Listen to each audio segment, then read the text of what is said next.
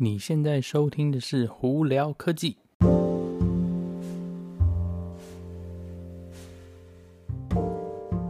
嗨，各位观众们，大家好，我是胡老板，欢迎来到今天的《胡聊科技》。今天是十一月四号啦，呃，有几个东西，呃，在这边就跟大家聊一下，因为昨天十一月三号是美国这边大选嘛，那总统大选结果呢，在我录这个 podcast 的。时间呢，到目前为止都还没有一个呃结果，所以就大家如果对那个有兴趣的话，可以到网上去查查看哦。呃，反正不管是谁当选呢，这件事情赶快结束，就赶快过去吧，真的太头痛了。OK，那我为什么会提到大选呢？主要是因为在加州哦，这个在这次呢，在那个投票的时候，它有一个法案，就是有关 Uber 跟 Lyft 的这些呃呃 driver 呢，会不会被归类为员工？这是一个我们讲的 Prop Twenty Two，这是一个蛮，其实算是一个蛮大、蛮重要的一个法案。因为如果被归类为员工的话，那就表示说 Uber 跟 Lyft 啊，还有其他像比方什么 Grubhub、DoorDash 啊等这些这种这种临时工的外送服务的这些公司呢，就要把这些呃驾驶呢当成员工哦。那等于是说要给他们很多。员工福利啊等等之类的，相对来说就会严重的提高成本哦。所以呢，Uber 跟 Lyft 呢，还有这些公司呢，就毛起来说我我不希望这个法案过。诶，那这次那个选举呢，呃，加州就有投票来呃决定这件事情嘛。那以目前的决定，应该是这个法案，呃，就是。会呃，应该这样讲，就是 Prop Twenty Two 会过，因为这样子 Uber 跟 Lyft 呢就会有特殊权利，说这些呃驾驶呢跟这些这些临时工不是呃员工，所以就不需要给他们这些员工福利哦。那对我们消费者来说呢，是一件好事啦。就是这样子的话，我们的那个价钱就不会被莫名其妙提升嘛。因为如果他们公司成本增加，那相对来说，我们那个消费者的话，一定就要付更高的代价嘛。那有些人的那个会觉得说，那我如果是开车的，哎，我这样的话没有基本福利的话，哎，那我很头痛，我得自己买。但是也有另一个方呃方面的那个 argument，就是另一边呢会是说，哎，我这样的话，我更有权利决定说我自己想干嘛嘛。那所以两两边都有各各有各的说法啦。但是这次法案基本上就是是。呃，对 Uber 跟 Lyft 好的，那这个呢，其实我个人觉得是一件好事嘛。OK，好，那接下来我们来聊聊有关苹果的新闻哦。呃，苹果的新闻，呃，这个有大家应该知道说，下个星期二就是十一月十号呢，呃，美国时间哦，呃，苹果又有一个发表会。那这次呢，发表会大家主要是猜是说，应该是在讲有关呃最新的苹果自制的。呃，中央处理器用的做出来的苹果电脑、那笔电啊等之类，就是他们的那个 Apple Silicon，应该是用 A 十四处理器来做的一些呃电脑哦。那到底是什么情况呢？嗯，目前嗯、文章不多了，但是以现在测试那个全新的那个 iPad Air，因为里头已经有那个 A 十四处理器啊，还有那个那个 iPhone 十二呢也有 A 十四处理器的话，那个目前 A 十四处理器真的是蛮惊人的。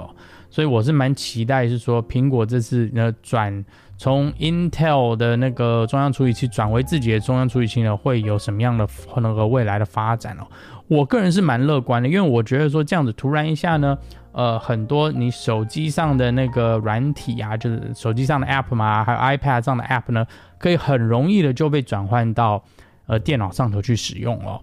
呃，那个从一个那个就是。写软体的公司的观点的话，就会很容易的同时可以呃发布呃同一个软件呃软体在每不同平台上的，我觉得这个是个好事啦。那之后会怎么样发展呢？我们大家就拭目以待啦。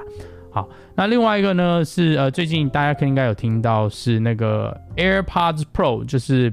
有自动消音的消音功能的那个 AirPods Pro 呢，苹果说呃之前有有在十月。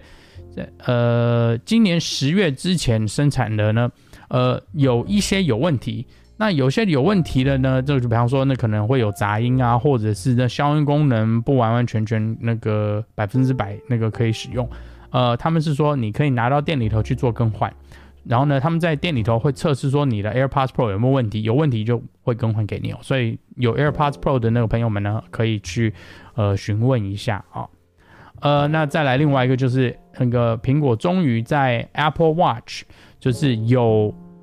手机呃不是有那个手机网络连线功能 Apple Watch 上头呢，终于可以独立用 Spotify。那就比方说，如果是我。呃，那个手表上头有另外一个门号的这些人哦，我今天就可以戴个耳机，然后呢，把 Spotify 的音音乐下载到我那个手表上头，我就可以到外头也可以随时听音乐，然后或者也可以经过网络去那个听音乐，不需要手机在附近哦，所以这是一个好事啦。那实际上会多少人用呢？我就不知道了，但是就是多了一个又多了一个功能嘛。那再来，我们就来聊聊有关那个 Tesla 最近的动向哦。Tesla 呢，这几个新闻，比方说，呃，他这几天有讲说，他下个月应该会公布全新的 Cyber，也不是说全新啦，就是更新的 Cyber Truck 的设计。那 Cyber Truck 就是它那个方方正正、那个银色超级大的那个皮卡嘛。那去年是有在那世界上亮相，大家就觉得哇，这个车子很特别。那他们是说下个月呢，应该会，嗯、呃，就是公布更新的设计，因为他们是说车之前的车子可能有点不够流线啊，或太高等这些，所以会有有做一些更改，所以下个月应该是会公布给大家哦。那另外有一个新闻呢，就是 Panasonic 就是帮特斯拉做电池的这家那 Panasonic 的公司呢，他们现在是在说，同样的用在 Model 3跟 Model Y 的那里头的电池呢，他们有在做一个。设计的更改或有一点点小更新，就是他想要让电池呢可以用更快的速度来充电，以及同一个电池大小呢可以呃容容纳更多的电量哦。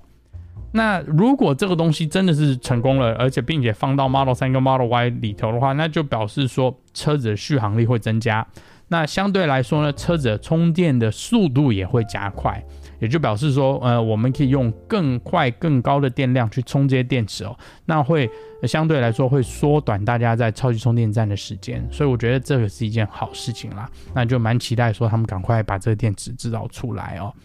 那再另外一个呢，嗯、呃，最近呢，大家应该有听说，就是 Tesla 呢有把那个全自动驾驶的这个测试的部分，这 beta 测试的功能呢，有有打开给一些。呃，民众在那边使用哦，就是有一些啦，不多，不是全部。呃，那有些这些测试者呢，就发现到说，哎，车子竟然可以看到地上的呃路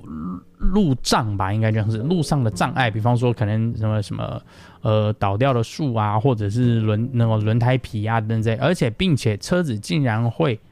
呃减速，并且是那个。安全性的躲开这些地上的路障哦，那当然它有多厉害呢？呃，目前来说应该初期，所以它还是说没有说特别特别厉害。但是这这个功能既然加进来了，所以我觉得这个东西应该也是蛮不错。我也蛮期待说看到说真的是那个软体更新以后，这个些功能下来给呃我们广大的社会观呃观众啊，还有那用户呢，会是什么样的状况哦？我真的是蛮想测试的啦。OK，好，呃，那今天的这些东西就差不多跟大家聊到这里啦。呃，大家有什么问题的话，可以经过 Anchor、IG 或 Facebook 发简讯给我，我都会回哈。好，那我是胡老板，我们下次见喽，拜拜。